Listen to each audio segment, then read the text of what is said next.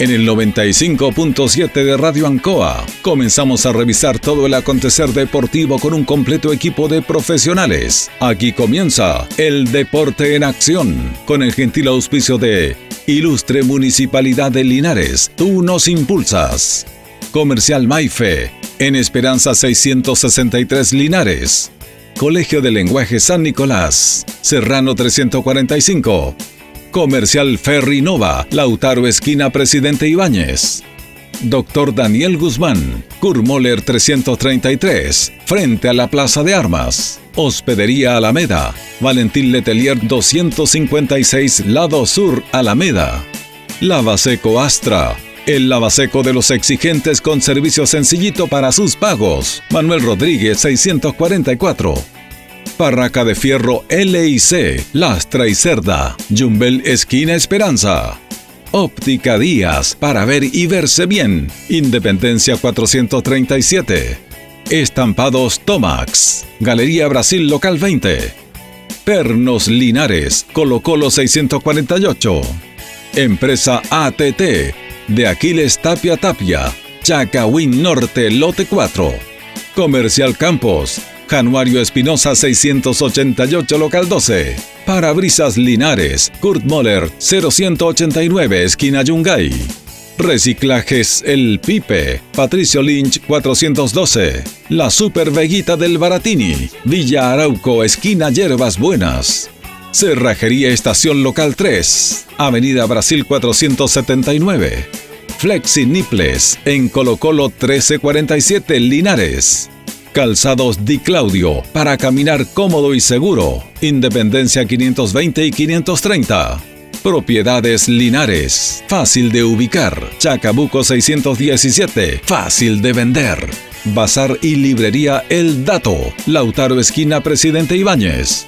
Todo listo, todo preparado. Iniciamos una nueva edición, siempre con un estilo, una pasión. Somos el deporte en acción.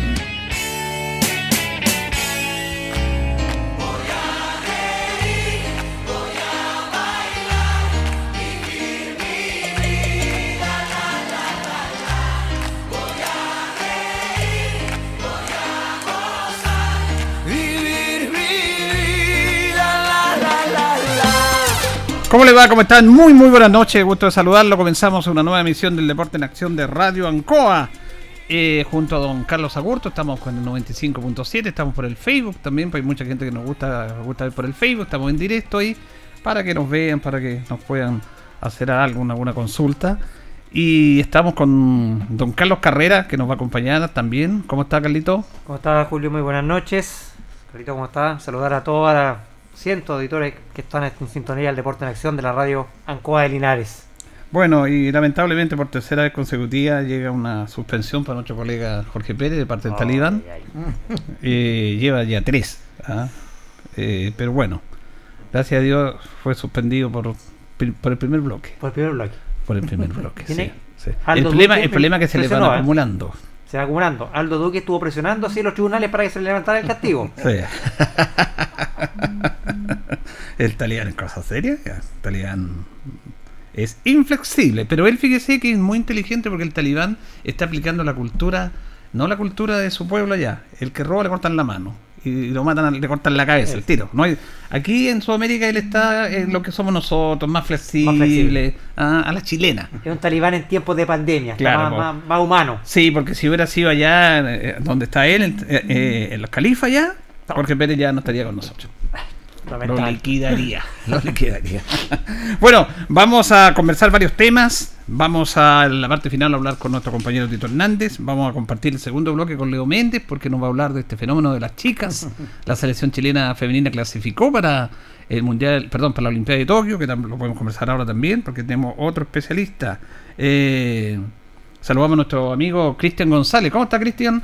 Hola, don Julio, ¿cómo estás? Carlitos, ¿cómo están? Cristian, bueno. Bueno, saludarlos primero eh, en este día especial a todos los comunicadores, a todos los relatores de radio, quienes cumplen una labor realmente importante dentro de la sociedad.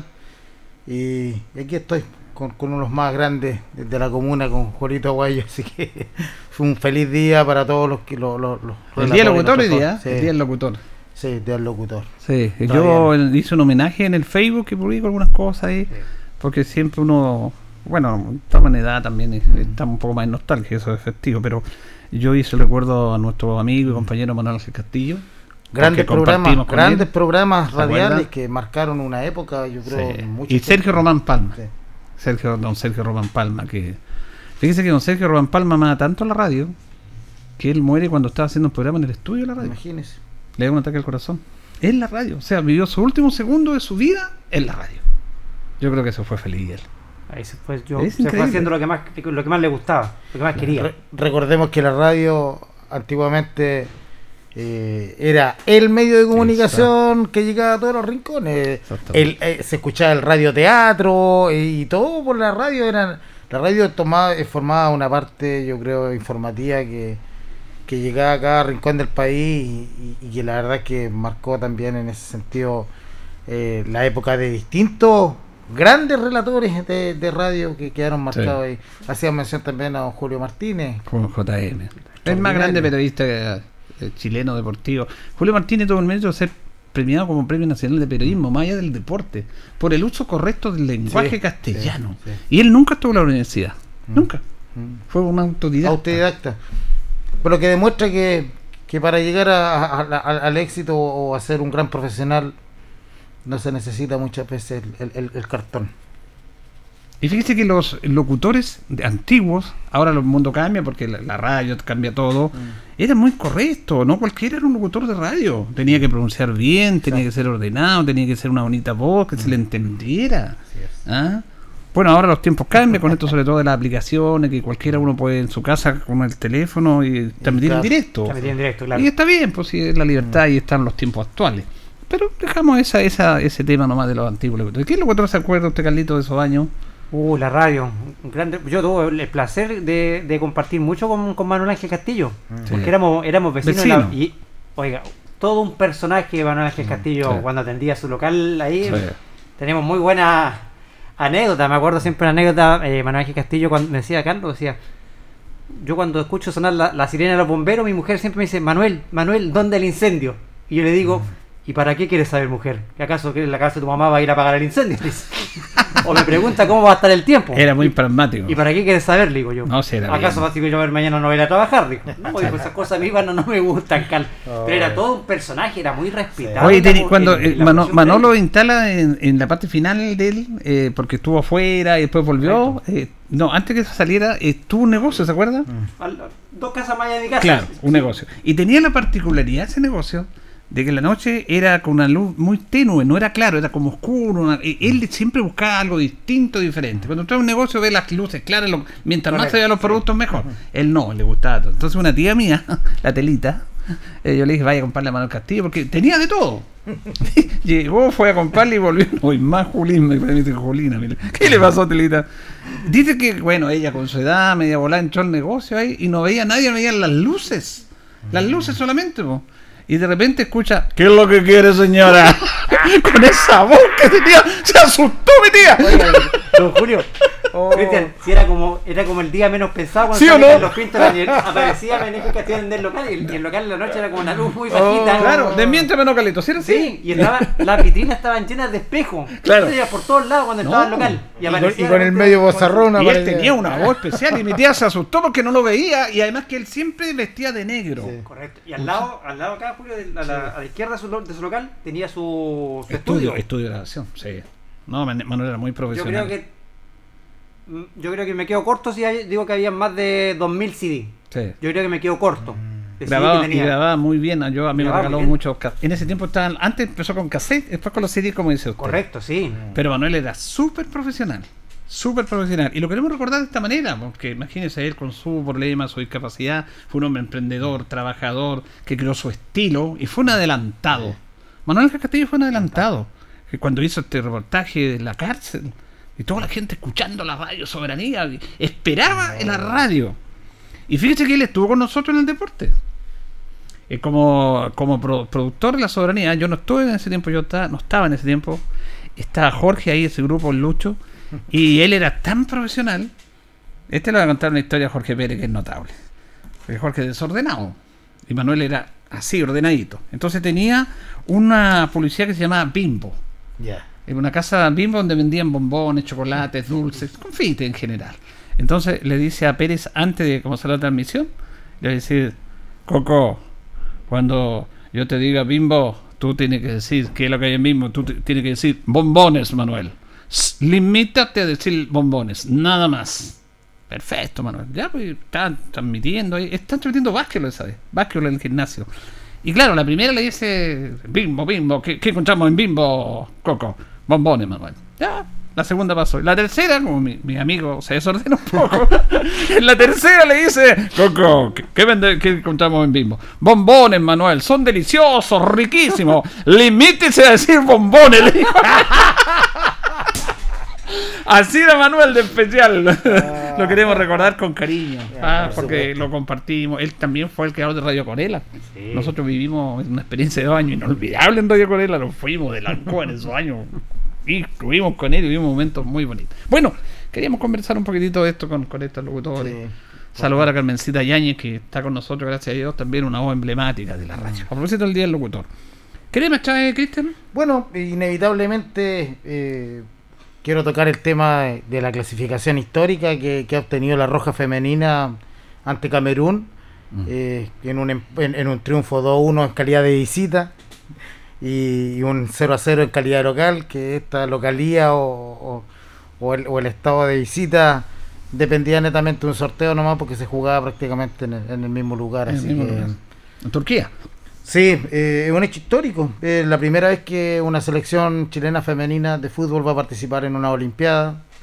Es primera vez que un, un- un- un- deporte colectivo, una disciplina colectiva femenina clasifica también a, a los Juegos Olímpicos. Eh, esta generación, que le podríamos llamar una generación dorada del fútbol femenino, logró un vicecampeonato en la Copa América femenina y logró la clasificación al torneo al, al torneo mundial de Francia 2019.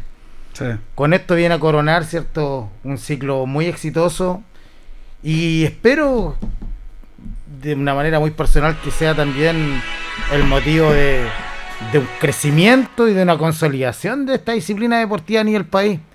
Eh, ha quedado demostrado que, que por capacidades no nos quedamos atrás.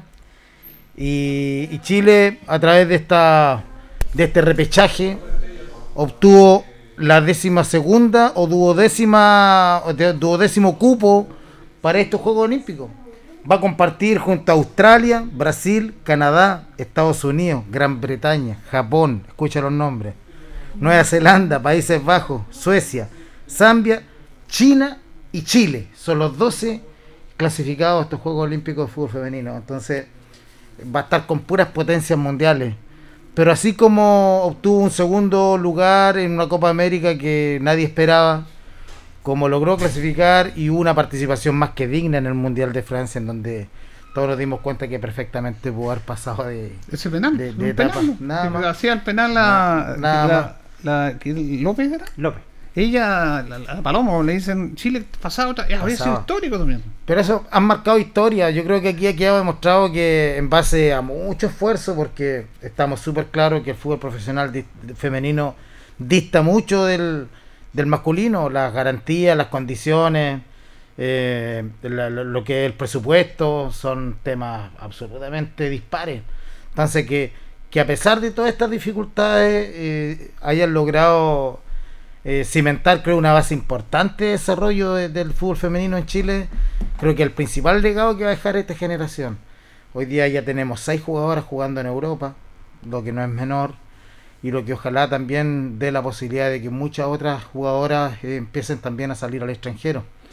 Eh, la verdad es que no se puede no mencionar cierto esta tremenda clasificación que han logrado y también eh, mencionar que el sorteo oficial en donde se ya se va, va a ver con quién toca jugar en, en los Juegos Olímpicos se va a realizar en, en, en Suecia, en Zurich, el 21 de abril a las 10 de la mañana. Ah, Sé que ahí van a quedar las cartas echadas con respecto a la participación, pero sin duda, independiente incluso creo yo de los resultados deportivos que se tengan, el hecho ya de estar en una cita olímpica por primera vez eh, creo que va a marcar un precedente dentro del desarrollo del fútbol fe- femenino en Chile. Y esperemos que eh, se le generen mejores condiciones, que exista mayor presupuesto, que, que la liga profesional crezca, que se enfatice el tema formativo también con el fútbol femenino, que es súper importante para poder no perder esta, este camino que nos está marcando esta generación dorada del fútbol femenino, sino que,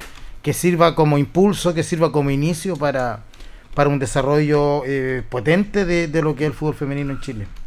Una selección histórica, lo dices tú, Cristian, un equipo que, que ha hecho historia, el equipo de José Letelier, que estas chicas que parece que no tienen, no tienen techo. Sí. Imagínate, Copa América, Mundial, Juegos Olímpicos, primera vez en la historia. eh, todo. Mm. Imagínate, habla del, del buen trabajo que ha realizado la selección femenina y, y lo que dices tú es muy cierto, Cristian. Ojalá esto sirva para mejorar la brecha que hay entre el fútbol femenino y el fútbol masculino. Es mucha la brecha que hay. Son muy pocos los clubes en Chile que están a nivel profesional. La mayoría de estas jugadoras y el gran mérito de algunas de estas jugadoras es que tienen que trabajar después de ir a entrenar, no se dedican 100% al fútbol. El fútbol en Chile, lamentablemente, el fútbol femenino no es 100% profesional. No. Son solamente 6 equipos, si no me equivoco, que trabajan a nivel profesional. El resto de los equipos trabajan entre el semiprofesional porque las jugadoras tienen que trabajar, algunas estudiar, después para jugar. Algunas son madres. Algunas son madres, Cristian. Entonces tiene un doble mérito lo que ha hecho esta selección Sí, para en- entrar a la historia. Y, ojalá que ahora, ahora con esto, con esta clasificación que, que han tenido, que es histórica para el fútbol nacional femenino, de clasificarse a unos Juegos Olímpicos por primera vez, pueda cambiar la brecha que hay entre Mm. el fútbol eh, femenino. Puedan eh, los clubes trabajar, no sé, la NFP exigirle a los clubes del fútbol chileno que trabajen con sus series de fútbol femenino a nivel profesional, profesional. Mm, exacto. que se mejoren los sueldos del fútbol femenino porque lo que ganan las mujeres en fútbol femenino comparado con lo que ganan los hombres hay una brecha pero que es, Sí. gigantesca. Entonces no, la verdad que a ellas a la mayoría no les da para vivir del fútbol. Mm. es lamentable pero a la mayoría de nuestras seleccionadas no les da para vivir del fútbol. A, a no ser las que juegan en Europa cierto el caso de la Cristian Herdes que está en el, en el PSG que tiene un muy buen sueldo entre comillas porque tampoco es un, Mm. un sueldo tan que uno se pudiera imaginar que son muchos millones de pesos que gana no, ella no son, no son similares a, lo- a los de los varones. Correcto. Están muy lejos. Es muy, está muy lejano la, la, la brecha entre las mujeres y, y los hombres acá en Chile, así que ojalá que de una vez por Sí. todas la NFP ahora tome carta en el asunto y le pueda exigir a los Mm. clubes que todos tienen que trabajar a nivel profesional y, y tratar de equilibrar un poquito esta brecha que existe en el fútbol femenino y, Sí. y comparado al masculino también. Y Sí, esto es interesante, perdón, porque acotar lo que dice Carlos, en- en- encontrando la razón, pero esto es un proceso, Carlito, no es de un año a otro, esto es un proceso que va a costar mucho tiempo. Y lo que usted plantea es verdad, pero aquí es donde, a donde va el proceso, porque los clubes, no, las NFP no le puede seguir a los clubes por exigirle. Eso de exigencia tiene que estar dentro de un plan de desarrollo del fútbol femenino que Sí. tiene que ver con auspicio, con economía, con televisación de partidos, con temas mediáticos, con ir posesio- posesionando el producto. Yo Estoy hablando como industria, se supone. ¿ah? Porque ahora, este, como bien dice usted, eh, este, este producto lo han ganado solamente ellas. Solamente. Ellas han, se han logrado ganar mucho este medio. con ellas. sí. Por lo tanto, esto va a ser, recuerdo que esto comenzó masivamente por el 2010 con el Mundial Juvenil. Y, y que trajeron a la técnica española, a la Marta Tejedor. Sí, Marta ¿ah? Tejedor. ¿Se acuerda que fue la que inició todo este proceso? sí. Y esto no es de un día para otro. Exacto. Pero esto es un avance. Pero dentro de este tema de la porque mire, el, la ANFA regional también en determinado momento le exigió a los equipos, o Mm. primero era voluntario que quería que jugaran fútbol femenino. Pero dentro de esa exigencia tiene que haber un proyecto, tiene que haber un plan. Ah, no puede decir, mira, háganme, f- ¿y con qué la financiamos? Mm. ¿Qué nos apoyan ustedes? Ah, y, y los clubes que del fútbol, ah, bueno, ahí está en solidaridad, por los equipos grandes, bueno, en vez de ciento y tantos millones, 200 millones, denle 20, 30 a las mujeres, po.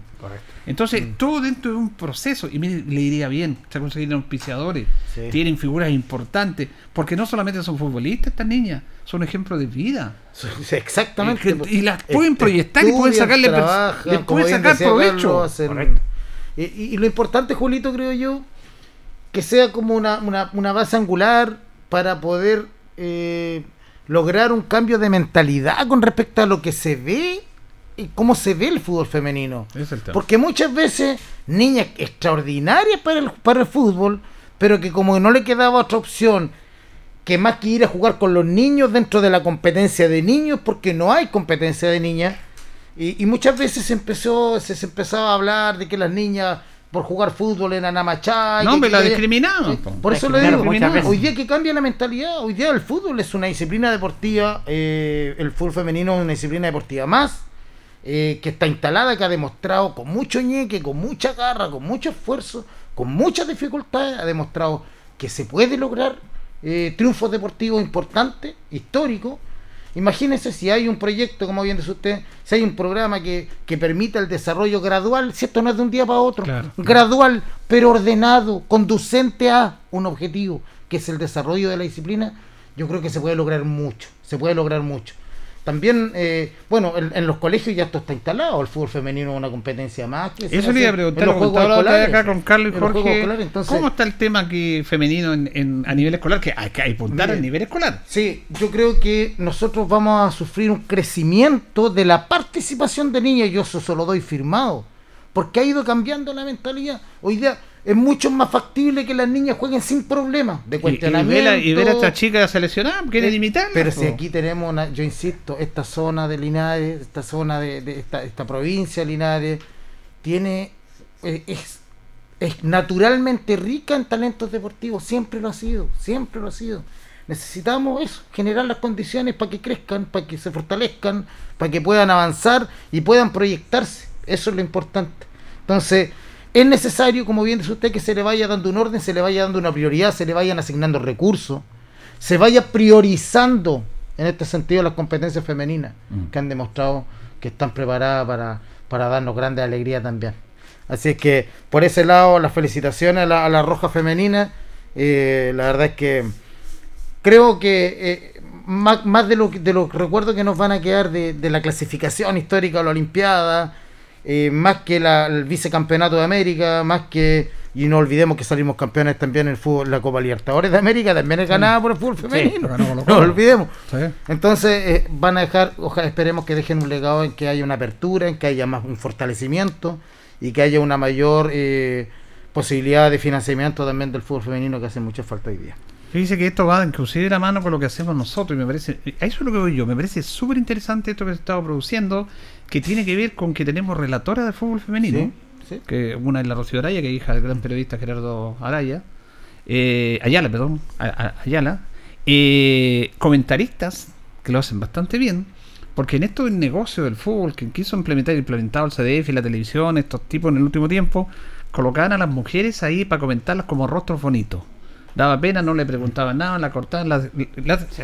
la discriminaban, si es verdad. Sí. Ahora en cambio las mujeres también en Sí. el comentario deportivo se han ganado, se Un han ganado un lugar y es súper respetable. Y legítimo. Y legítimo, yo quiero, quiero tocar en ese tema también, Carlos. Muy asertivo, sí. Yo he visto mucho en el CDF que incluso a la comentarista que estaba en el, en el CDF el otro día en el partido de Calera con Santiago Wander porque se les cortó la, la transmisión a los que estaban en, en, digamos en la burbuja del, del CDF tuvo que seguir ella con el relato relatando el partido porque ellos ellos no tenían tenían solamente Ah, sonido pero no tenían imagen y lo hizo muy bien Muy la bien. niña no, no se puso Bueno, nerviosa hay, nada hay árbitros en todas partes también, árbitros También femeninos que, femeninos, que claro. Va están, avanzando. que han ganado un espacio también y están arbitrando partidos de hombres. Y esa también, niña, la Hassan, ¿se llama una Sí, niña? En la Champions también yo... en la Champions también árbitro Sí, pues fíjese que yo me fijo mucho en el tema porque uno escucha, yo soy crítico de esto, pero la niña eh, Hassan ese día los comentarios súper acertada. El periodismo de informaciones, detalles, es algo distinto, diferente. No es analizar jugar como están analizando los técnicos, los jugadores. Eso es lo que no entienden. El periodismo va mucho más allá de analizar una jugada. Y en ese aspecto, en ese sentido, ella estaba pero precisa en los datos, el lugar que ha jugado. Este, esta niña ubi- ubica esta posición. El que relataba el Pato Herrera anda medio perdido porque no conocía el fútbol femenino, pero la, el- la niña lo orientaba. Va a jugar atrás. No, puede jugar mixto, puede salir. En su club ha jugado de esta manera. Muy informada. Muy, muy informada. Entonces, también em, quiero destacar eso.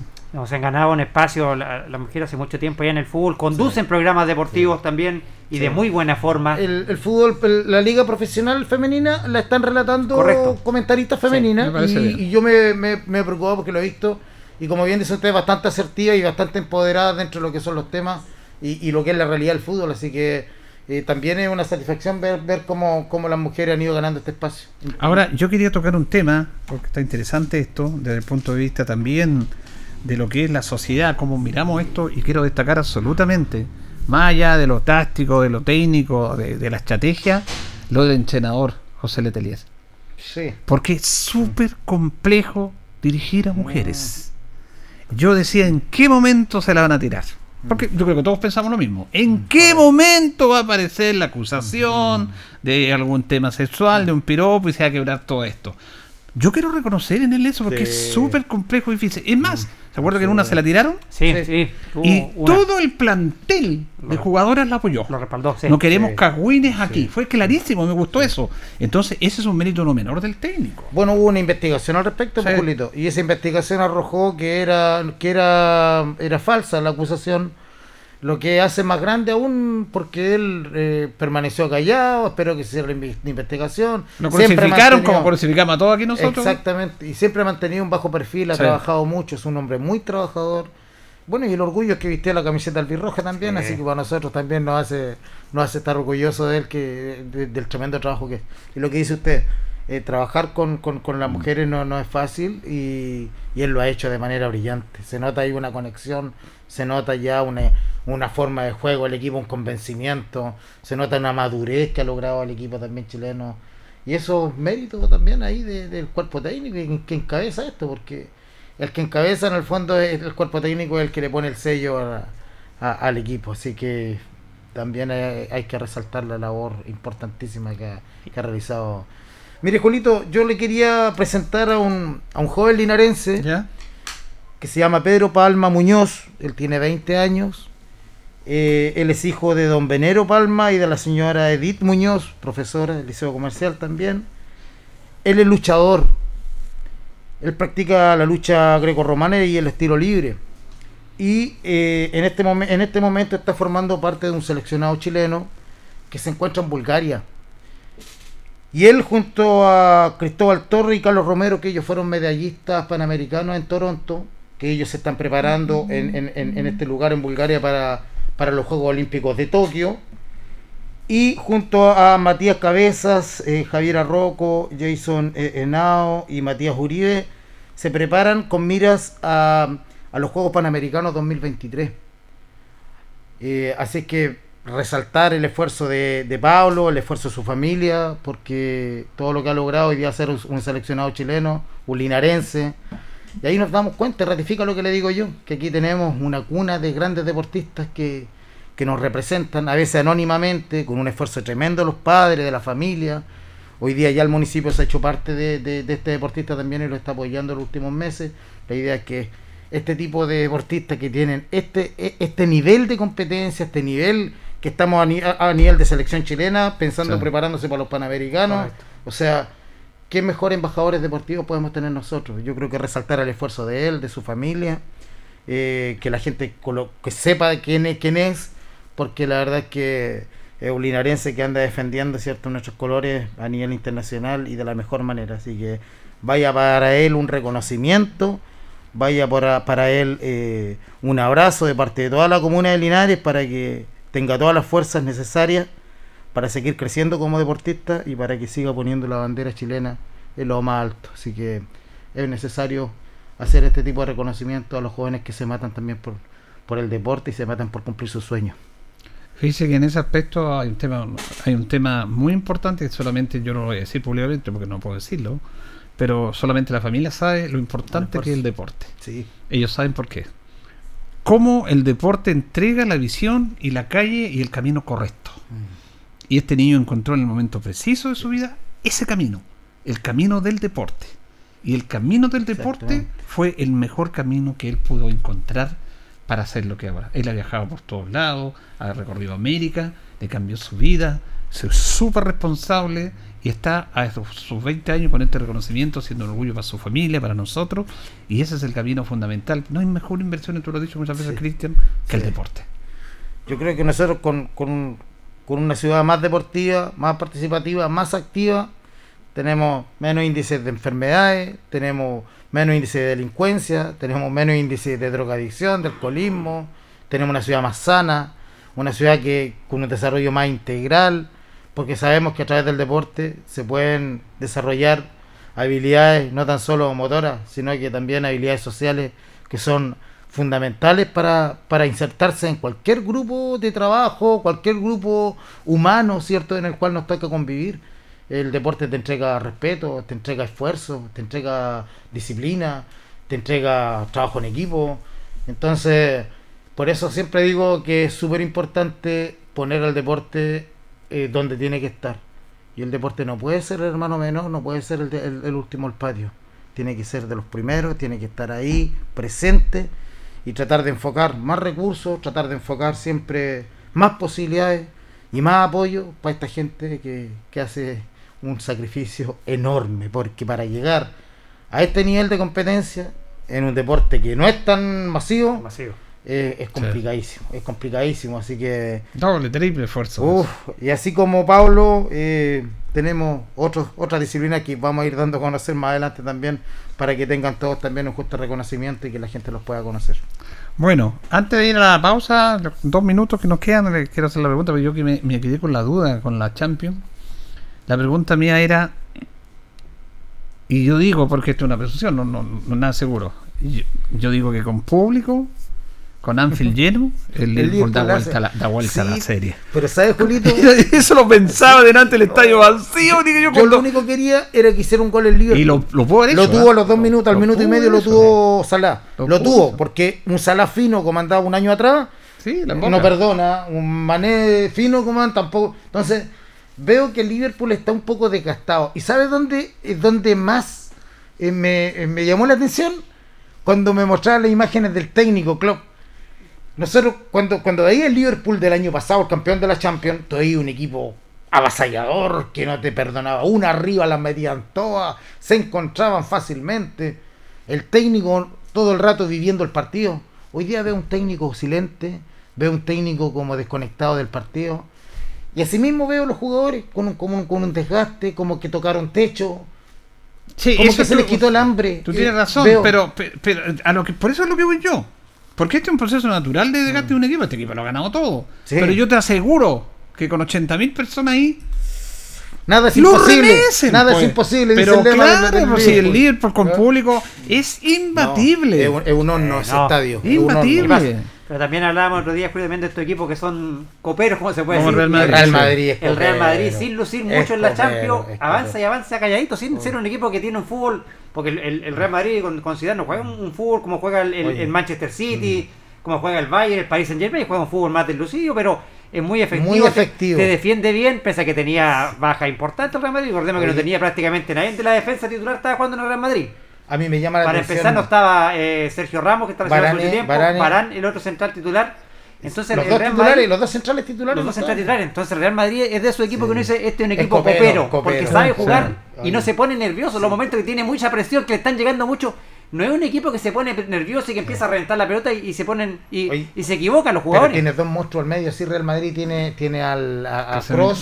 Y tiene al. ¿Cómo se llama? Modric. Modric. Modric. Lo que Modric. Que en realidad. eh, Pero León es Casemiro. Oye, y lo otro es Casemiro es un jugador extraordinario. que hoy pegó un chuletón No, que tenía que extraordinario. expulsado. Él es el Eh, guardián Media rosada la, la tarjeta. A lo Casemiro. Ahora yo, claro, yo decía eso, yo decía que, claro, ha cambiado todo, pero yo te sé, porque, eh, eh, mira lo que voy, para terminar. Estas instituciones de Liverpool, Colo Colo, por eso uno critica tanto a Colo Colo, tienen toda una historia detrás. Entonces ellos ganan más allá de una táctica de un jugador más, son situaciones. La gente que, los jugadores que le pasó al Barcelona, le dieron vuelta un partido increíble. Sí. Por el público, por esa, esa sensación impresionante. ¿Ah? Nunca caminará solo, dice ese himno. Y ustedes No, saben que esa son- historia de ese estadio que se demolió, porque el estadio antiguo del, del, del- no era Anfield, era otro estadio, y había una tribuna como la, la Garra Blanca en Colo Colo, había una tribuna que se llamaba The Cup, donde estaban todos los hinchas más racionales y más fanáticos. Hasta los jugadores del libro le daba miedo estar ahí, no podían perderse un gol. Porque era una cosa impresionante la energía Bueno, que tienen. los hooligans también en, Inglaterra. No, pero Sí. antes de eso, antes de eso. Entonces los tipos, esa tribuna, fíjate que tiene una historia muy bonita que tiene que hablar de la historia de este equipo, a propósito de, de- a propósito de sociedad anónima, de negocios, Oh, de qué- millones. oh. Fíjese que el Liverpool ah, decidió ampliar el estadio, demolió el estadio antiguo. Y la gente empezó a reclamar que no tenían que demoler esa tribuna. Y pero ¿cómo la demoler? Tienes que demolerla, que demoler el estadio nuevo. El estadio no está quedando chico, queremos un estadio nuevo, Anfield. Ya, ¿qué es lo que hay que hacer? Colaboramos nosotros. Compren, es- demolieron el estadio y ellos compraron la parte donde está la tribuna hinchas fanáticos del Liverpool. Después llega el Liverpool a comprar. Esto, son todos hinchas del Liverpool. Vamos a comprar esa parte. Compraron todo, menos la tribuna norte. No se la vendieron. No le vendieron los terrenos para traer el estadio. No, los fanáticos, esta es nuestra tribuna, nos quedamos aquí. ¿Sabes lo que hicieron? Casas, poblaciones. Y Anfield tuvo que correrse más allá, por eso están tan pegados a las estas. pegados. Y, y el estadio de Anfield está el estadio y en la calle está al lado. Qué que está como un centro. ingleses. No. Y fíjate que. Jurgen Klopp, El técnico del Liverpool vive en esa población. Mm. Él tiene toda la historia impregnada. Sí. Por eso voy yo más allá de la táctica del juego. Sí. Hay toda una historia, una tradición detrás de esos equipos que pesa. Y sin público, Mm. el Liverpool bajó muchísimo. Sí, Yo no- bajó, bajó Sí. se notó. Y lo otro, qué increíble, de bajo perfil, pero extraordinario los resultados que ha tenido Zinedine Zidane con Real Madrid como Sí, técnico. es mérito. Agarró, ahora, cuando volvió ahora, encontró un Real Madrid partido por la mitad, destrozado. Hoy día tiene la primera opción de, de ganar el- la Liga Española, después que empezó muy Mm. abajo. Y se metió entre los cuatro. Y ojo, que yo, yo hoy día lo vi fuerte, Real Madrid. Lo vi ordenado, lo vi metido, lo vi con hambre. Ojo que el Real Bueno. Ah, pero ahora podría, por ahora podría ser la gran oportunidad para de, de los equipos que no han podido ganar la, la Champions, PSG, Manchester, City Manchester PSG, City los dos, o. PSG. Uno de los dos van podría a ser la gran posibilidad porque digamos en cuanto a juego los dos son superiores al juego que tiene el, que tiene el, el Real Madrid, Manchester City y el PSG. son Sí, pero ahí, superiores ahí, juego. en, en semifinales, Carlito, entra Pasa historia. cualquier cosa, sí. Sí. historia. Yo- pongo la ficha entre el Manchester City y el PSG. Voy a poner la ficha al PSG, lo veo con más hambre. Y veo que el City le he visto partidos en que baja mucho. Yo creo que en este momento creo veo con más hambre al PSG que al, que el Manchester City, por un lado. Y por el otro lado, Real Madrid con Chelsea, voy yo a la historia del Real Madrid, así que creo que vamos a tener una final entre. Sería bonito. Sería bonito. Me la juego por, por eso. Bien, Cristian, gracias por este Gracias, Polito, gracias, compañía. Carlitos. Un abrazo a todos. Que temas bien. que conversamos con Cristian. Vamos a ir a, a la pausa. Antes le quiero contestar a mi amigo Pepe Muñoz que nos escribió acá en relación al primer comentario, el día del locutor. Me dice Pepe, Manuel Castillo hizo la primera transmisión del fútbol escolar. Acá en Linares, a profesor Cristian. Dice Pepe, lo sé porque fue con el teléfono de mi casa. Le fue a pedir el teléfono a la casa a Pepe para transmitir la, la final del fútbol escolar, la primera en esos años, por ahí por la década del 80. Vamos a la pausa, Carlito, y ya retornamos. La hora en Ancoa es la hora. Las 8 y 7 minutos. Divinum acoge una delicada selección de vinos y piscos de destacadas viñas del Maule y Colchagua, Baldussi, Erasmo, Cremachi Furlotti, Casadonoso, Buchón, Bisquert, Bubarrueta, en sus varias cepas y tipos. Divinum, deja tu pedido en casa, despacho gratis en Linares. Contáctanos en Instagram y Facebook, arroba Divinum. WhatsApp más 569 71 22 60 29. Divinum. Delicada selección a tu paladar.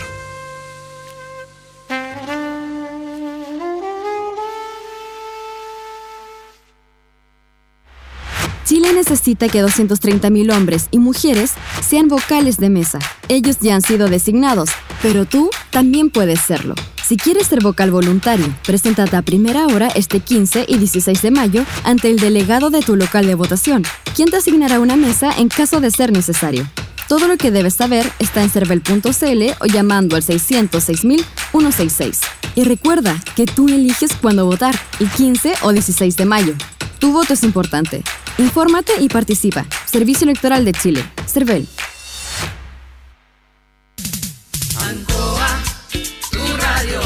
Somos el 95.7 Radio Ancoa. La radio de Linares, más cerca de ti. Hacemos un alto con nuestros auspiciadores, quienes hacen posible Deporte en Acción. Porque usted nos impulsa, Corporación Municipal de Linares. Comercial Maife, especialistas en cambio de aceite, Esperanza 333. Luis Concha Guerrero, siempre apoyando al deporte linarense. La Panadería del Baratini elabora pan, tortas y pasteles exquisitos, además cecinas, frutas y verduras. Avenida Cardenal Silva Enríquez al ingreso del nuevo amanecer. Constructora EIR. Todo en construcciones, obras civiles, arriendo de maquinaria. Fono WhatsApp 569 6267 1751. Colegio de Lenguaje San Nicolás. Educación de calidad. Serrano 347. Comercial Ferry Nova. Todo para construir en la esquina de la economía. Lautaro con Presidente Ibáñez. Doctor Daniel Guzmán, siempre más cerca de usted. Kurt Moller 333 frente a la Plaza de Armas. Hospedería Alameda, con el hospedaje más barato de Linares. Valentín Letelier 256, Costado Sur, Alameda. Contacto 73 221 0406. Lavaseco Astra, el lavaseco de los exigentes y ahora con un super servicio, sencillito para sus pagos, cómodo, rápido y seguro, calidad y responsabilidad. Manuel Rodríguez 644.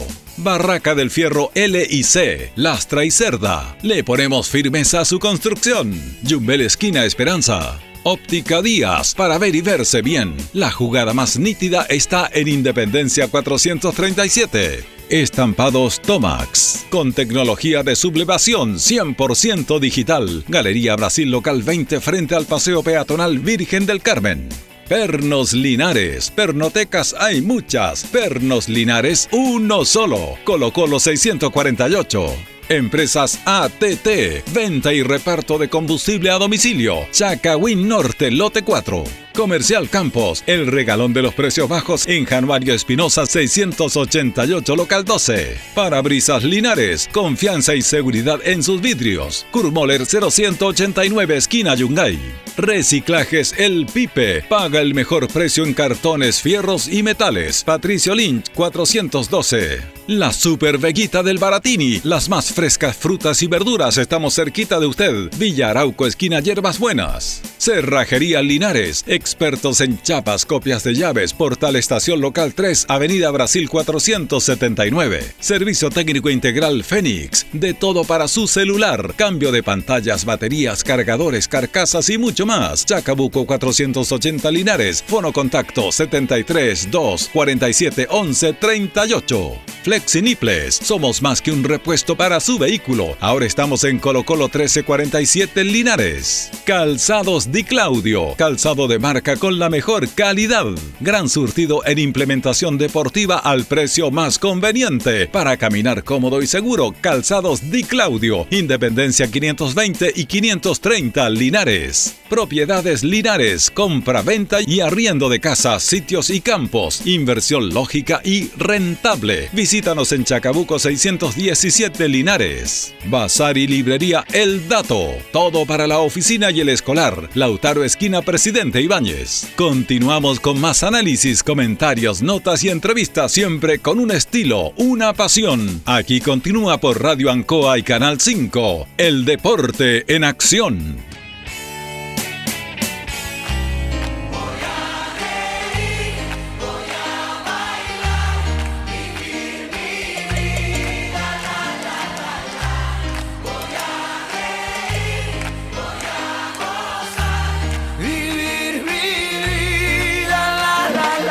Seguimos, seguimos el Deporte Nación de Radio Ancoa, son las 20 con 14. Saludamos a Jorge Pérez, ¿cómo estamos Jorge? Placer saludarte Julio, buenas noches eh, Julio, buenas noches Carlos, buenas noches a Carlitos Agurto y a todos los millones de auditores de Ancoa. Bien, hay harta diferencia en lo que dice usted con Carlito. Sí, La sí. próxima les voy a pedir que se pongan de acuerdo, porque Carlito dice ciento y usted dice millones. Millones, yo digo que son millones. Yo digo miles. Bueno, para que Yo estemos digo porque po. estamos a través de todo el mundo y hemos tenido contacto y por la internet los ven por todos por lados. todos lados. Por eso digo eso, en ese sentido. ¿eh? Bueno, vamos a establecer un contacto con el profesor Leonardo Méndez, que le agradecemos que comparte este, este bloque con nosotros. Ahí siempre a disposición, están en clase, ahí está medio complejo, pero ahora se ha dado un tiempo para los auditores del Deporte Nación de Radio Ancoa. ¿Cómo está, profe? Hola, don Julio, ¿cómo está? Bien, gracias a Dios, aquí estamos con Carlito y con Jorge. ¿Cómo le va, profesor? Placer saludarlo. Igualmente, ¿cómo están? Muy bien, profe, gracias. Saludos, Leo. Hola, Carlito, ¿cómo estás? ¿Cómo estamos, profesor? Bien, gracias a Dios. Acá estamos, Leo. Queríamos conversar con usted, profe, para que, bueno, primero este fenómeno del fútbol femenino, fenómeno que se ha ido acrecentando, nos parece muy bien, ya hay más fútbol femenino, lo hemos conversado con usted incluso a nivel local, pero queríamos ver si usted nos puede describir un poco esta selección chilena que no nos deja de sorprender gratamente y que ahora consiguió un logro histórico de llegar a, a los Juegos Olímpicos. ¿Cómo, ¿Cómo toma usted eso? ¿Cómo ve ese proceso usted? Eh, bueno, es un proceso que lleva bastante tiempo de trabajo, con casi las mismas chicas que se están repitiendo en, en, en los campeonatos, eh, ya sea hace poquito jugaron el Mundial, se han repetido también en las Copas Libertadores, han vivido un proceso juntas ya bastante tiempo. Entonces, eh, estos resultados son porque eh, se ha dejado trabajar al cuerpo técnico, al profesor Letelier, que, que hace unos años atrás, cuando yo era pequeño, era el arquero de Porterinares. Sí, pues. del profe Letelier. Así que ha hecho un buen trabajo, sistemático, eh, súper súper humilde el trabajo. eh, y, y bueno, ha, ha conseguido logros demasiado importantes, no se valoran mucho acá en Chile.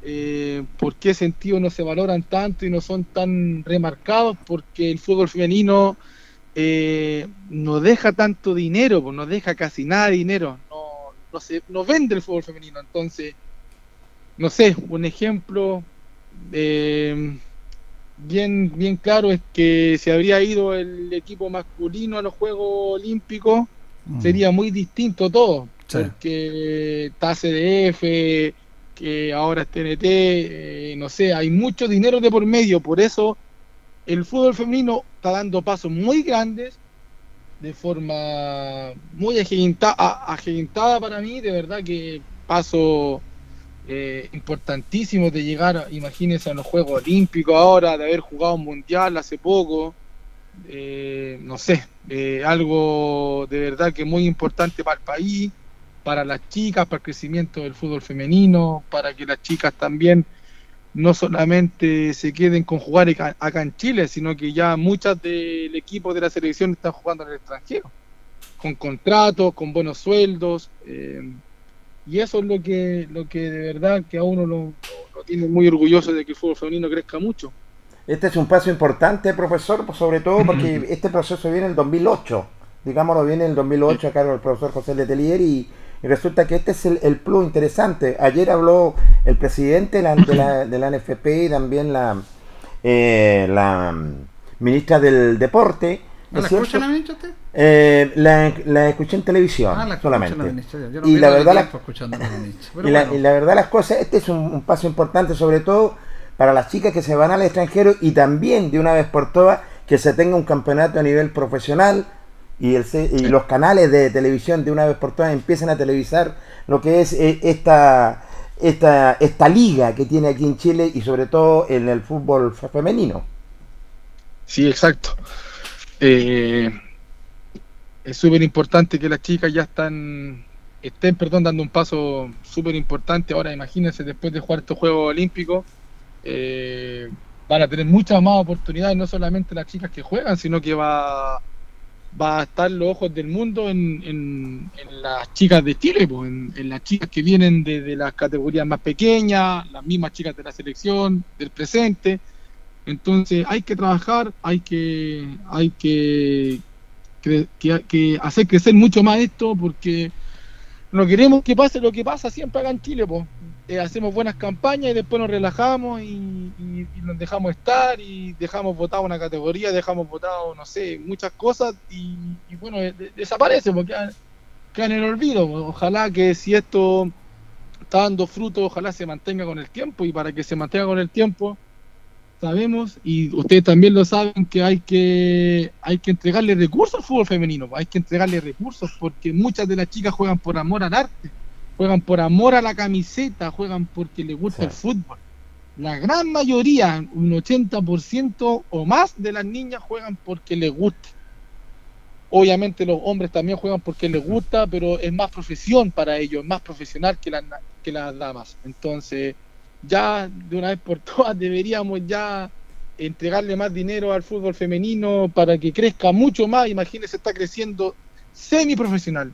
Semiprofesional, las chicas van a jugar los Juegos Olímpicos. Semiprofesional, fueron a un mundial. Con pocos recursos.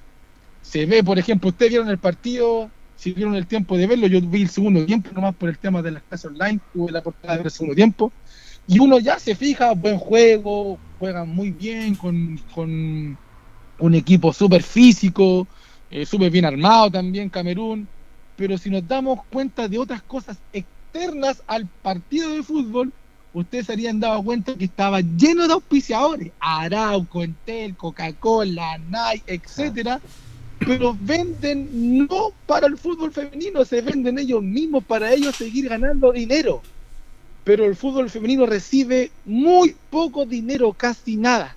Eh, Leo, Leo, te quiero aportar, es muy, aportar, es muy interesante lo que tú planteas, pero esos auspiciadores que vimos son los auspiciadores de la, de la NFP. Y esa plata va todo para el fútbol de la selección adulta. Ojalá que le repartan a las chicas ahora, porque es muy bueno tu apunte. Exacto. Pero, ¿les Exacto. tocará a las chicas, aparte de esos auspicios? Yo creo que sí, pero, Ojalá. Debería. pero le va a tocar el 5%. El 5%.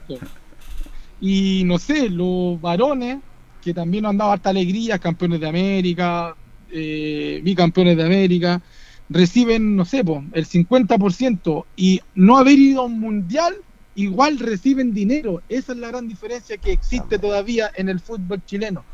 Entonces, por eso yo recalco harto esto. eh, que crezca el fútbol femenino no tan solo a nivel profesional, tenemos que empezar desde abajo, tenemos que empezar con las escuelas de fútbol. Acá usted en Linares, no sé, Estadio Español, Los Toritos y, y el profe Jaime Nova que tiene también una rama femenina, pero dejemos, de- pero hasta ahí, hasta ahí, no sé quién más tiene una escuela de fútbol femenina. Yo eh, hace cuatro meses creé una escuela femenina que me duró dos meses por el tema de la pandemia, pero tenía más de 20 niñas eh, incentivadas para mejorar su aspecto físico, técnico, jugar fútbol, pasarlo bien. Pero hay poco fútbol femenino. U- usted ve y se crean puras escuelas para niños, para niños, para niños, para hombres, niños, niños, niños. Y las damas dan mucho que hablar en, en estos tiempos y más en nuestra región. Nuestra región tiene una cantidad de niñas buenas para la pelota impresionante. Eso- Impresionante. Y eso no lo valoramos acá en Linares. Pues ojalá sean más profesores los que se incentiven en esto.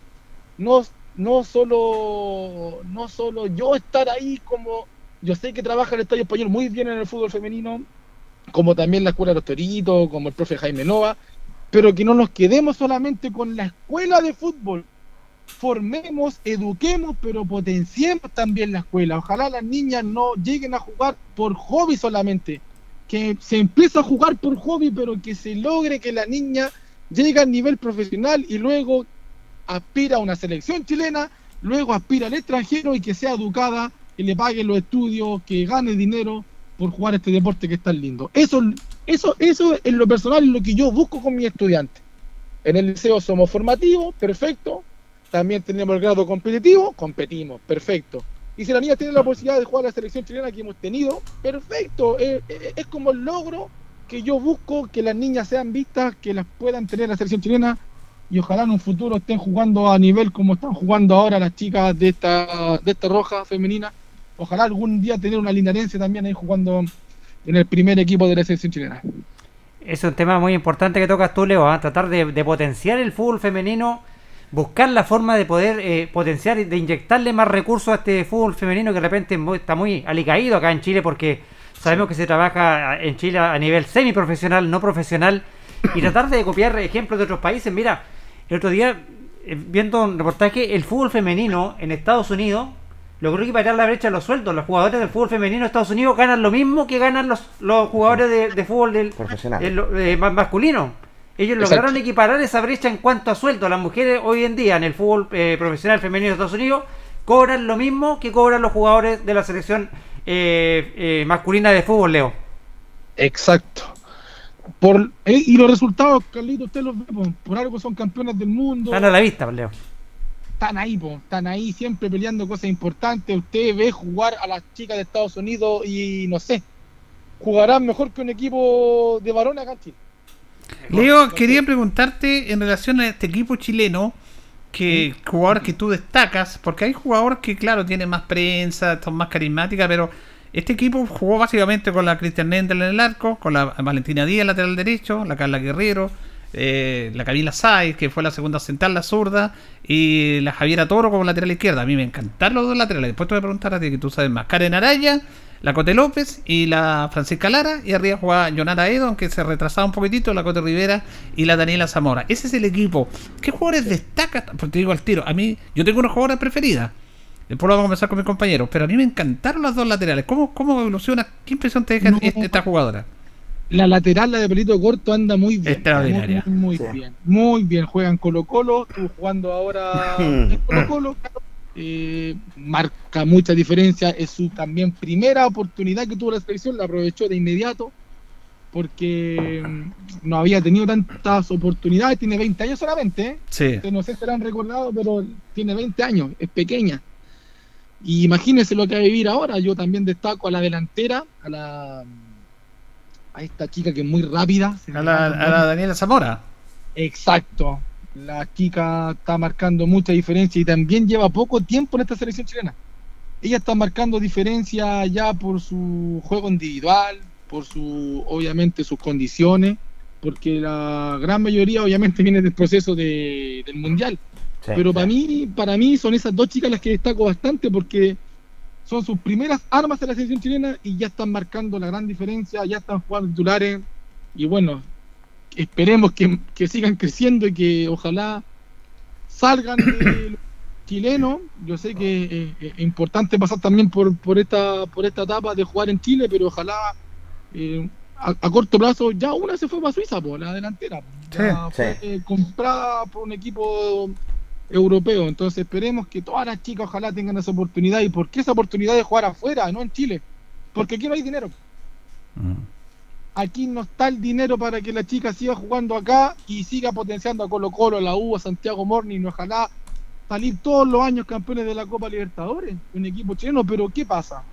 Colo Colo tendrá a 10 niñas con contrato y son 30. Entonces, chuta, todos los días los pasajes, todos los días la alimentación, los zapatos de fútbol y muchas cosas que tiene que tener un futbolista profesional y no le alcanza, no le alcanza. Yo tengo un ejemplo eh, súper cercano eh, de la profesora Carla, la que me acompañó a Paraguay, al sudamericano. Eh, ella jugó en Colo Colo seis años en el primer equipo Colo Colo y también tuvo la selección chilena. Estuvo dos años en la selección chilena cuando la selección estaba dirigida por Marta Tejedor. Sí, la Sí, española. la española.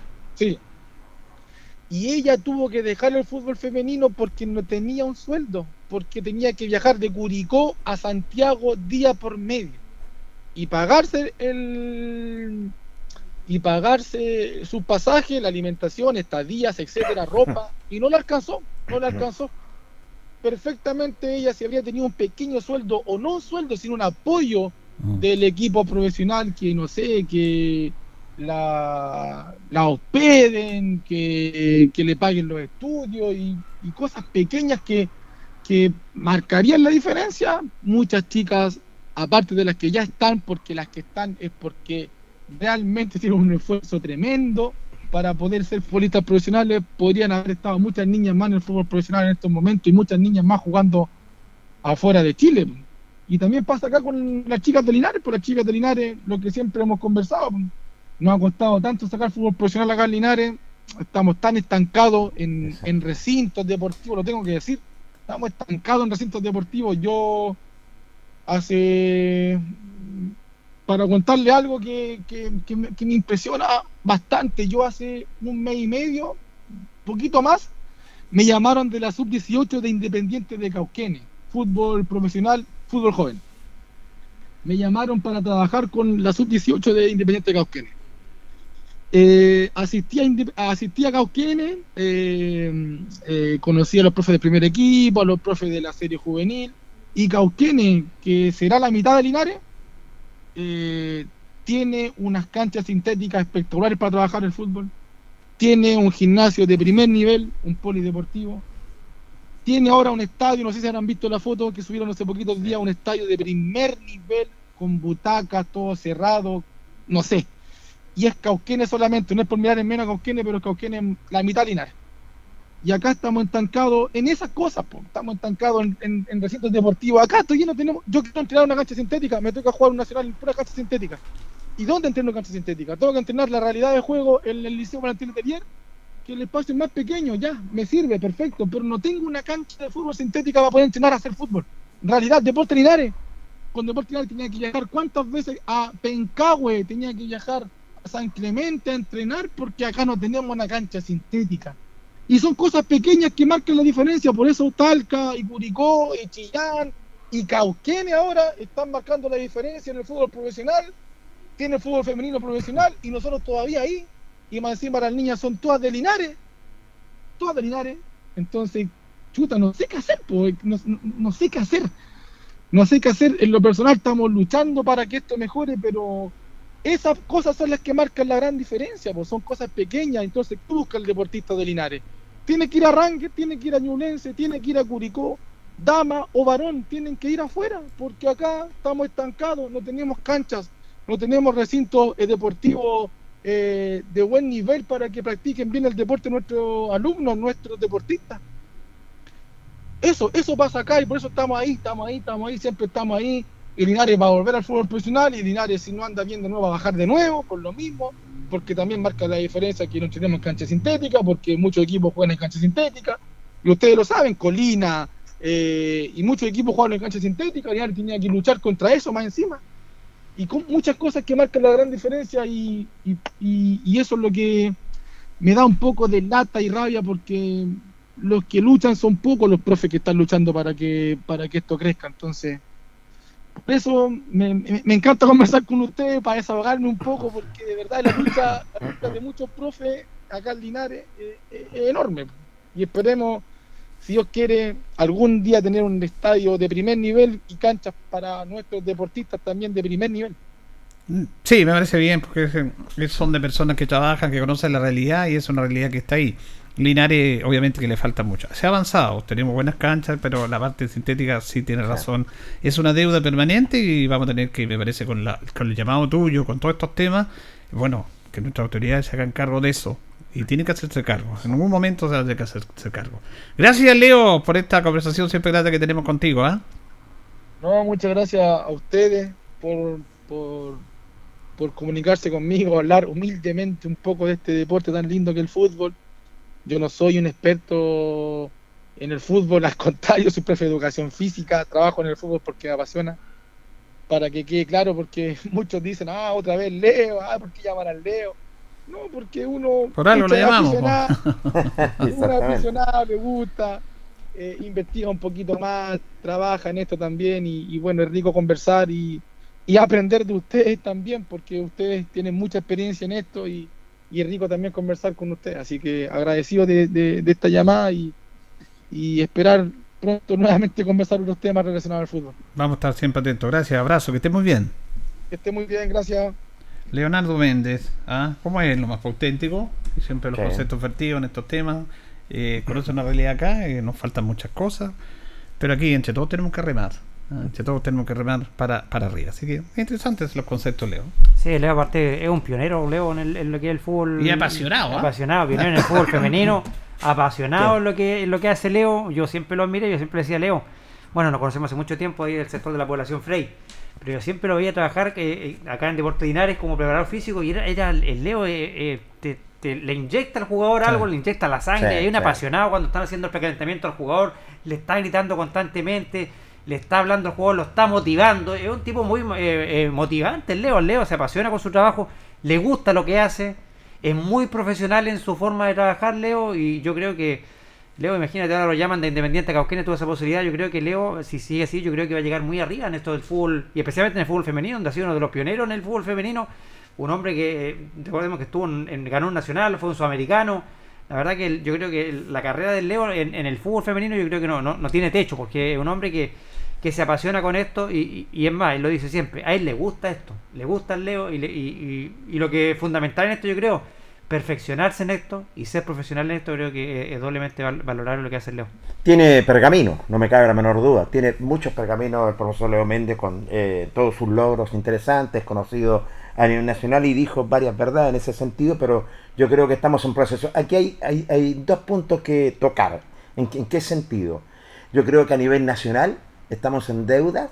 A nivel nacional lo digo, sobre todo con campos sintéticos, sobre todo para que practique eh, el, el nivel fe- femenino y los logros que han tenido.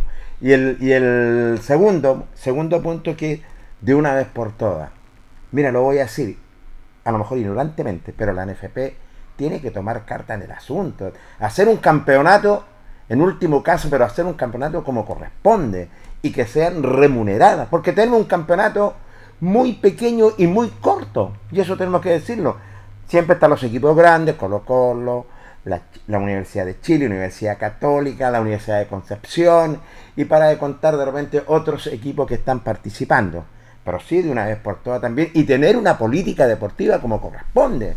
Pero si ya tienen los logros que son importantísimos el fútbol femenino, bueno, ¿qué es lo que estamos esperando? ¿Tenemos los elementos? Yo creo que sí. ¿Tenemos las herramientas? Las tenemos, pero sí hay que colocarse de una vez por todas a trabajar como corresponde, sobre todo la NFP organizando los tipos de torneos. Vamos a ir a la pausa, Carlito, la última pausa y ya retornamos.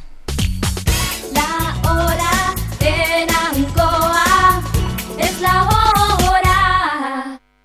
Las 8 y 35 minutos. Divinum acoge una delicada selección de vinos y piscos de destacadas viñas del Maule y Colchagua, Baldussi, Erasmo, Cremachi Furlotti, Casadonoso, Buchón, Bisquert, Bubarrueta, en sus varias cepas y tipos. Divinum, deja tu pedido en casa, despacho gratis en Linares. Contáctanos en Instagram y Facebook, arroba Divinum. WhatsApp más 569 71 22 60 29. Divinum. Delicada selección a tu paladar.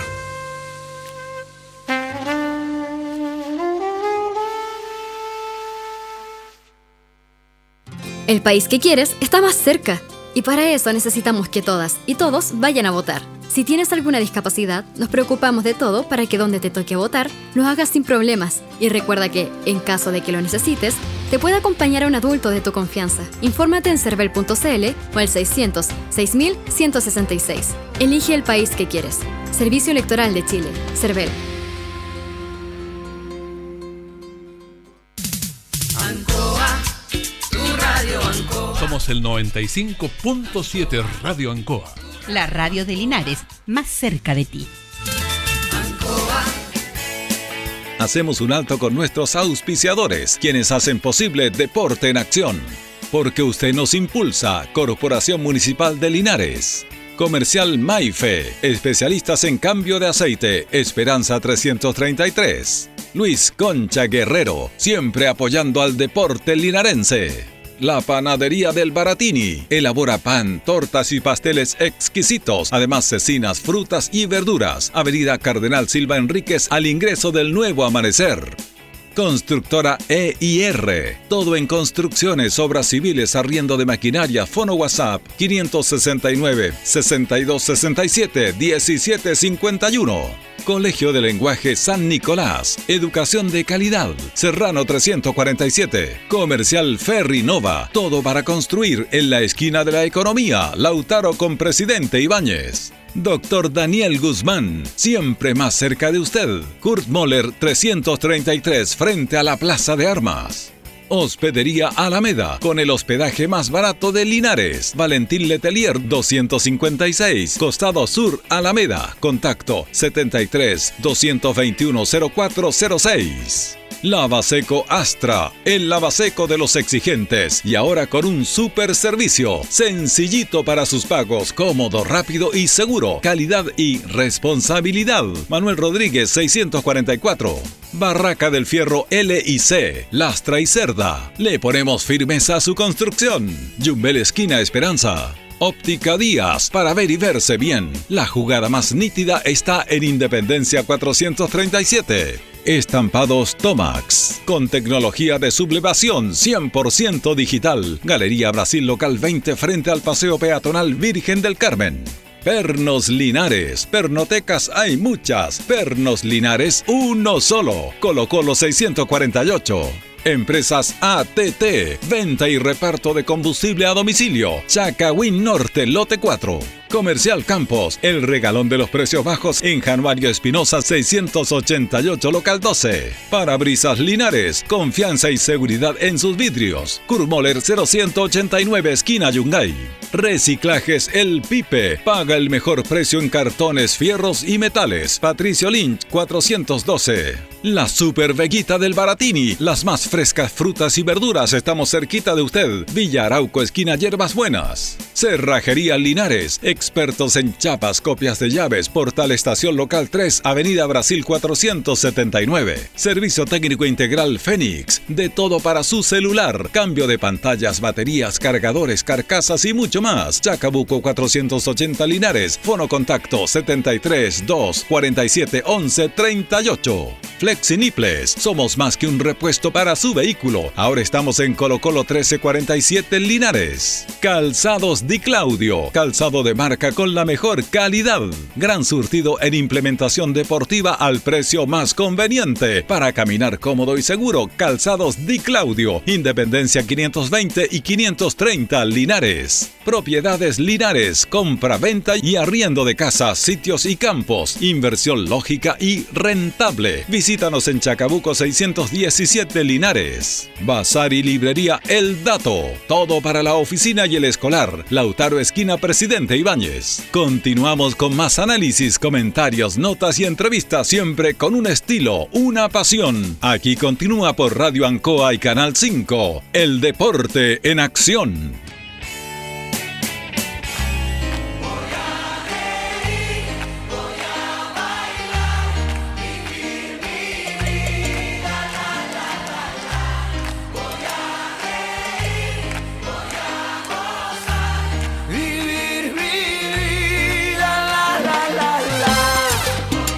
Continuamos, continuamos en la parte final. Ya nos separan eh, 20 minutos de las 21 horas. Estamos cerca de toque de queda, señora. Ah, así que hay que estar atento. Vamos a saludar a tía Sonia que está en Peyúgue, me escribe. En Peyúgue, mira, aprovechando estos días maravillosos, entonces, Sonia. ¿eh? Está ya la famosa tía Sonia. Así que saludo a la tía Sonia porque si no la saludamos se enoja con nosotros. Saludamos a nuestro compañero Tito Hernández. ¿Cómo está Tito? Un placer saludarlo, Julito, a Jorge, a Placer. Carlos, a Carlos, nuestro radiocontrolador, a usted auditor y a usted auditora, con mucho cariño. ¿Cómo está usted? Bien, fondeadito, escondidito, haciendo lo justo nada más, tomando muchas precauciones y como, como la cosa está grave, hay que cuidarse más. Claro. Yo espero, yo espero, los, les miro a la cara y les pregunto a, a los tres, ¿están vacunados? Yo me vacuné la primera dosis. Eh, yo tengo las dos dosis. Yo, Perfecto. Titiño, por calendario todavía no me ha tocado. pero usted es una persona importante, usted es un comunicador, usted atiende público, usted está en conexión con mucha gente, usted podría ir al Politécnico, usted plantea su tema y lo van a vacunar. Hoy día fui al gimnasio municipal y me dieron la respuesta que tenía que esperar mi turno, que serían dos semanas más, Titiño, lamentablemente. Eso le pasa por ser joven, ¿ve? Lo castigan por ser joven, no, no, no estoy de acuerdo. Tito, ¿y, y usted se colocó la vacuna de la influenza? Sí, correcto. Me parece. No, no, no, no, no, no, no, no, no, no, no, no. Yo les he enseñado el sistema. Para esta vez se las vuelvo a enseñar. Me lo permite el director ahí. Fíjense que yo todos los años rebullo la vacuna contra la influenza porque ¿qué hago? Tomo miel, hiervo agua, lleno una taza grande con miel, le echo dos cucharaditas de miel, le echo un jugo de limón, lo revuelvo y cuando ya es tomable me la sirvo. Créame que hasta con algún resfriado me sano de inmediato. Me Se lo puedo asegurar. Esa es mi forma de cuidar mis resfríos. No tengo otra. Nunca me he inyectado. A pesar de que siempre me llaman, me dicen, usted tiene que venir y no he ido. Pero para esta pandemia sí que fui. Ya estoy listo, estoy con las dosis. Estoy más tranquilo. Más tranquilo. Pero la otra que usted me preguntaba, Jorge Alejandro, Sí, no. señor. Ya, pero la otra, la otra no es contra los resfríos la vacuna contra la influenza, es contra la influenza que es un virus. Sí, es un virus. Pero Yo- usted yo lo- se ha sostenido siempre con, con esa receta. y, y lo hago seguido, ¿ah? No es una cosa que lo hago una vez y nada más. Ah. Siempre, siempre, permanentemente. Yo sé que nadie cree en las cosas naturales, pero antaño así nos cuidábamos. No, no crea, porque vaya al centro nomás y de los negocios naturales que hay. Proliferan por todos Mire, lados. Titiño, yo le hago una confesión. Yo todos los inviernos, todos los inviernos, y gracias a Dios no me- nunca me he resfriado eh, fuerte, un resfriado fuerte, Yo ya en el mes de abril, después del desayuno todos los días, dos cucharadas de miel. Todo el invierno. Y a contar de abril, todas las noches antes de acostarme, una taza de té con, limón. Todo el invierno. Y gracias a Dios no he tenido eh, resfriado fuerte, así que un resfriado pegado, no nada. Con decirle que el año pasado no me resfrié en todo el invierno. Está bien. Yo, por ejemplo, yo no nunca me vacuné contra la influenza tampoco. Y- El año pasado sí. El año pasado, como está este tema de la influenza y está llegando el COVID, y fue a un consejo municipal, como yo siempre, y estaban vacunando, y me dijeron, ¿se quiere vacunar? Ya, pues, me vacuné contra la influenza. Y este año, cuando me toque, me, me voy a tener que vacunar, porque los que se vacunan contra la influenza tienen que haberse aplicado las dos dosis del COVID, y 15 días después de la segunda dosis, ahí se vacunan contra la influenza. En este momento están vacunando a las personas mayores de 70 años. Exactamente. Entonces lo que debiera hacer, Julio, es contactar a un médico que nos pudiera decir cuál es el riesgo de no vacunarse, porque a lo mejor yo estoy en un riesgo. Yo no estoy diciendo que yo tenga la verdad. Yo solamente le respondí a Jorge Alejandro cuál es mi forma de evitar vacunarme contra la influenza. A Sí. lo mejor estoy siempre sometido a un riesgo. No, pero mire, usted tiene razón porque yo acuño siempre esta frase del famoso general Perón y que es verdad. La única realidad, o la única verdad, es la realidad. La única verdad es la realidad. Por lo tanto, usted nunca se ha vacunado y nunca se ha tenido problemas, por lo tanto, su verdad es la suya. Porque es la realidad. No es que esté inventando, no es que le esté diciendo, no, nunca me he vacunado, o nunca me he estado con, con resfrío y se lo pasa dos veces al mes, tres veces al mes resfriado. No, su, su verdad es la realidad. Por lo tanto, usted está bien, Tito. Bajo pero- ese concepto. Sí, pero, hay que tomar en cuenta. Muchas gracias, muchas gracias, Sí. director. Por eso que me sentí tan contento que hoy la gente lo saludaba eh, eh, por las páginas sociales, en el día del, del no sé, por, coloquémosle el comunicador. Que, para Sí, que el puedan- comunicador. Locutor antiguo, el Entonces- comunicador. Entonces hay, hay, hay elogios buenos. Imagínese, usted me dice, la única verdad es la realidad. Yo no la sabía la frase y a mí Sí. me encanta la frase. Sí, Usted porque- sabe que me encanta. Esta es mi frase de ahora en adelante. Usted me va a disculpar, pero no, tiene sí, propiedad. sí, la frase no es mía, la frase del general Sí. Perón, pero como poco leen, poco se instruyen, la tomamos esa. Y claro, en lo suyo, la única verdad es la realidad. ¿Cuál ha sido su realidad? Que usted nunca se ha vacunado contra la influenza, pero tampoco nunca se ha resfriado en base a este sistema que usted ha planteado y que le puede servir a muchos también. Sí, Sí, sí. sí, sí, es verdad. esa es la- Por ejemplo, yo nunca me vacuné contra la influenza. Y yo tengo mis complicaciones, pero nunca me he resfriado grave, grave. Claro, el año pasado me vacuné. Y este año me voy a vacunar también. Pero lo suyo, esté tranquilo porque la realidad suya, la verdad es la que le ha tocado vivir. Nunca se ha resfriado mayor. Me parece bien, me parece muy bien. porque Hoy hoy día creo que dicen que es el, no sé si están así, pero dicen que es el día del arquero. El Día Internacional escuchado del todo el día homenajes. A Carlito, por favor, un abrazo a Carlito, el que esté cerca de él ahí. Muchas Porque gracias, era arquero muchas también. gracias. ¿El arquero, Carlito? Sí, fue arquero. arquero, igual que el papá, igual que su hermano. Ah, sí. También. Sí, ¿De todo- familia de arquero, entonces? Familia de arquero, sí. Mi papá, mi hermano Cristian menor y bueno, yo también que heredé heredé de mi, de mi padre el- la pasión por el, por el arco. Un puesto muy ingrato, muy ingrato el puesto del arco, pero eh, además yo, yo creo que el más bonito de todo es, es- es la portería lejos. Sí, del Día Internacional del Arquero. Yo venía conversando con Julio y la verdad las cosas, bueno, esto se hizo más por el homenaje al, al arquero Miguel Calero, en paz descanse, ¿cierto? Y, y se nombró como Día Internacional de los Arqueros, Murió joven Calero, ¿eh? Muy joven, muy el joven. colombiano. Murió muy joven Calero. Fíjese que en el currículum del Carlos Carrera que ustedes tienen ahí, Pérez, Carlos Carrera Pérez, que tienen al ladito, está el haber sido campeón regional en primera infantil defendiendo los colores de el Club Deportivo Alianza, campeonato que logró cerquita de Talca en una comuna muy rural. Aquella vez fue recibido con honores acá Carlitos Carrera, fue la gran figura del equipo de la Asociación Linares. La Asociación Linares pasó años en que solamente los chicos sacaban la cara por él. Tenía muy buenos jugadores, Alianza, Diablos Rojos, qué decir Vadilla, eh, Unión Yungay, todos conformaban unos plantelazos. Y en aquellos chiquititos, con un gran arquero, Carlitos Carrera Pérez, salió campeón la Linares allá, en una localidad muy linda, cerquita de Talca. Yo me recuerdo aquello, los festejos, las entrevistas. En vez de entrevistar, pasó a ser muy entrevistado a Carlito. Así que un abrazo para este gran arquero que tienen ahí, sentadito al lado. Y muchas gracias, Tito, por sus palabras. Y yo voy a hacer otra mención, ¿ah? hablando estamos del Día del Comunicador, Julio, Jorge. Me voy a referir también a comunicadores a su hermano, ¿ah? Carlito Aguayo. Carlito Aguayo. Porque fíjese que en ese título regional que recuerda Tito, fue el único medio de prensa que llegó a San Clemente que nos acompañó, fue Carlos Aguayo. Nadie más fue a acompañarlo. Él siguió toda la campaña. Él siguió toda la Sí, campaña, sí. nosotros nos fuimos con, fuimos con él a la playa, me acuerdo, eh, a Maule, que estuvimos jugando en Parral, Longaví, y él nos siguió la final a, a San Clemente, fue el único medio de prensa acá en Linares que nos siguió todos los partidos de toda la campaña.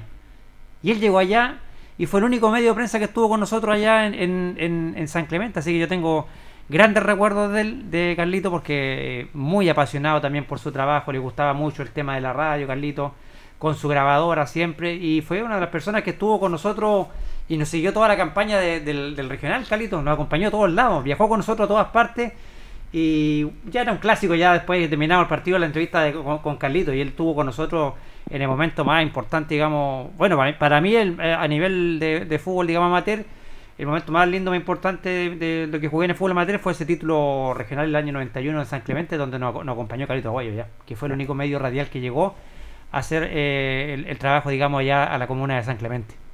Tremendo comunicador. ¿Cómo no me voy a recordar de Carlito Aguayo? Siempre estaba ahí presente, que tuve la oportunidad también de estar trabajando junto con él, sí que es allá en el cielo para él también.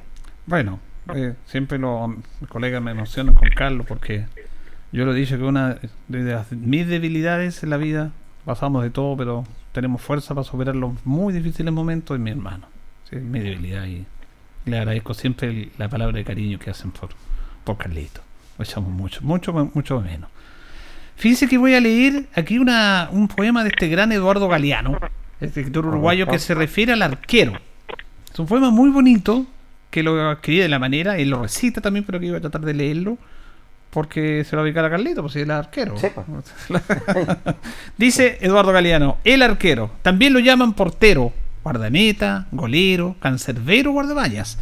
Pero bien podría ser llamado mártir, paganini, penitente o payaso de las bofetadas. Dice que donde él pisa, nunca más crece el césped. Es un solo. Está condenado a mirar el partido de lejos, sin moverse de la meta. Aguarda solas entre los tres palos sus fusilamientos. Antes vestía de negro, como el árbitro. Ahora el árbitro ya no está disfrazado de cuervo. Y el arquero consuela su soledad con fantasías de colores. Él no hace goles. Está allí para impedir que se lo hagan. El gol, fiesta del fútbol. El goleador hace alegrías y el guardameta, el aguafiesta, las deshace. Lleva la espalda el número uno. Primero en cobrar, primero en pagar. El portero siempre tiene la culpa.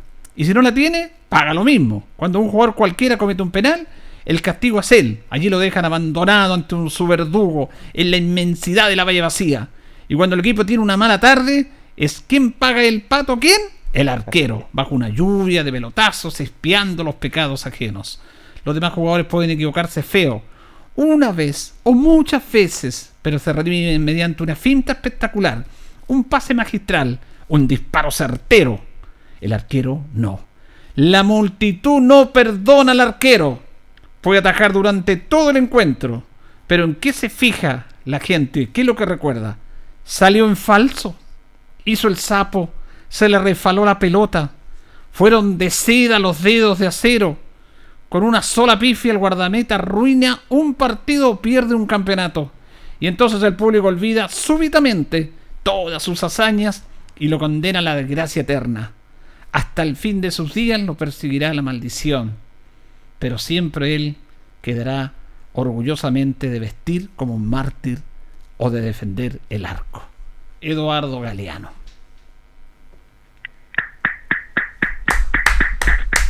Precioso, maravilloso.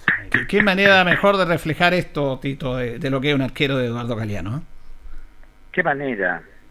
Galeano cuando quiere resaltar algo es extraordinario. Un hombre maravilloso. Su pluma suave. Había uno aquí nomás entre nosotros que tenía una pluma que me gustaba, cercana a la idea de, Gali- de Galeano de siempre resaltar, destacar, eh, contribuir, sumar. Luis Lorenzo Muñoz Labra Mm.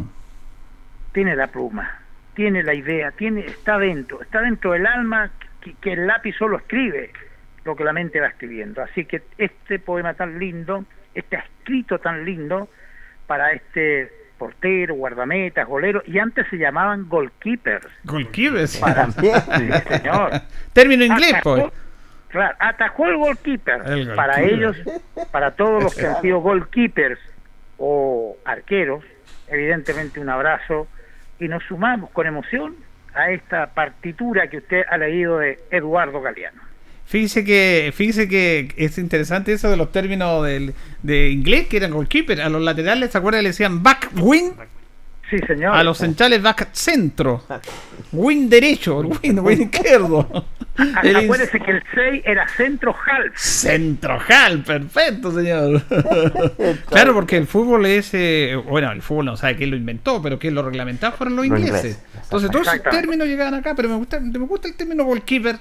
Sí, buen Le vamos a decir. Carlito ahora eh, el goalkeeper Sí. del Deporte Nación. Sí. Ya tenemos el equipo completo ya en Deporte Nación. Eh, que- buen término y bonito el, el poema, yo creo que y refleja plenamente lo que es el puesto del arquero, un puesto que es muy ingrato. Uno cuando puede jugar todo un partido, puede jugar 89 minutos bien, jugar, salvar, atajar un penal, todo. Falla en el último minuto y te, te- te condenan pues. Héroe o, o villano. Sí. Yo quiero recordar antes, porque tenemos tantos temas que se nos va el tiempo. Eh, fíjese que yo est- estoy colocando jugadores antiguos ahí en el Facebook y estaba buscando y busqué a un jugador que es poco conocido, pero que fue arquero de Colo Colo. Usted lo debe recordar bien, Tito jugó una sola temporada y fue campeón de Colo Colo, año 1972, Miguel Ángel Onzari. Este Sí, fue el arquero, del porque después Onsari se fue y Neff llegó a Colo Colo y él hizo la campaña famosa del 73. Pero Onsari fue el arquero titular, un arquerazo. Pero a Onsari no se le recuerda por el título que obtuvo Colo Colo y por la grande atajada. Mire que bien lo refleja el Galeano. A él se le recuerda por esa triste derrota, ¿se acuerda Tito de Colo Colo 3 a 0 con la U? En el cual se comió dos goles de Sociedad, se le pasó la pelota, justo lo que decía Galeano, se le pasó la pelota de entre medio del cuerpo y se le fue adentro y lo condenaron para siempre a Onsari. ¿Se acuerdan de todo menos de Onsari? Y Onsari ganó muchos partidos, Sí. pero ese partido, Tito, Jorge, ustedes son más jóvenes, eh, no, no Jorge, Carlos, eh, lo condenó, ¿se acuerda, Tito? Sí, señor. Exactamente. Ese partido con la U, el 0-3, condenó a Onsari, que era un trasandino que jugaba muy bien al arco, y se cuestionó de inmediato porque empezaron de inmediato los directivos, partió la directiva de Colo Colo a nombrar qué arquero iban a traer para poder tener mayor solidez. Porque siempre ha sido así. Una derrota con la U es muy dolorosa, como a la U también le debe ser dolorosa perder con el Colo. Entonces, todo lo bueno que haga no sirvió de nada. Si en ese partido que tenía que atajar el doble, atajó menos. A mí me impresionaba mucho Miguel Ángel Orsari, lo vi jugar. Sí, arquero. Tuve la oportunidad, sobre todo por el porte. Sí, Por el porte, tremendo. presencia. Buena- buen físico, pintoso, pero era un buen arquero, pero él quedó condenado por ese 3 a 0 que se fue televisado a todo el país, como lo decíamos estos días, por la televisión abierta en blanco y negro. Sí, señor. Estadio lleno, gratis veíamos los partidos. Antes de irnos, nos quedan dos minutos, al tiro le voy a tirar a mis colegas. ¿Quién para usted, para no comprometerlo, los dos mejores arqueros que le han visto? Jorge Pérez, para usted, dentro de lo que ha visto, de lo que ha sabido, de la historia, no sé, para usted destaca dos arqueros del fútbol profesional chileno. Voy a rescatar dos arqueros que, la verdad, las cosas. Hay uno que se la jugó entero por el país, lamentablemente después trinchó su carrera. Para mí, el Cóndor Roja. Ya, uno. Para mí, uno.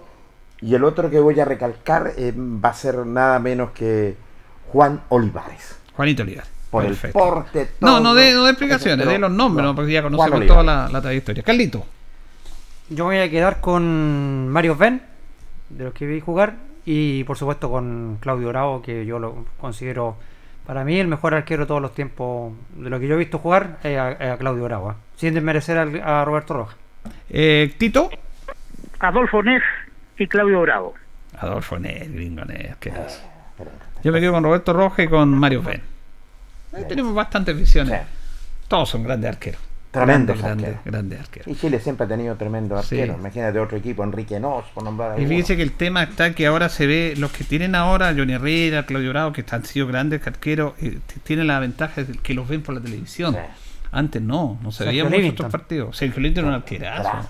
Y se veía en la, en la foto de la revista Estadio cuando los tipos volaban y tiraban la pelota en el ángulo. Eran unas fotos magníficas de sus grandes arqueros. Oscar Oscar Vir, gran arquero también, muy bien. Vamos, vamos a recordar en otra fecha porque tenemos hartos arqueros que recordar y aprovechando el día arquero. Vallejo.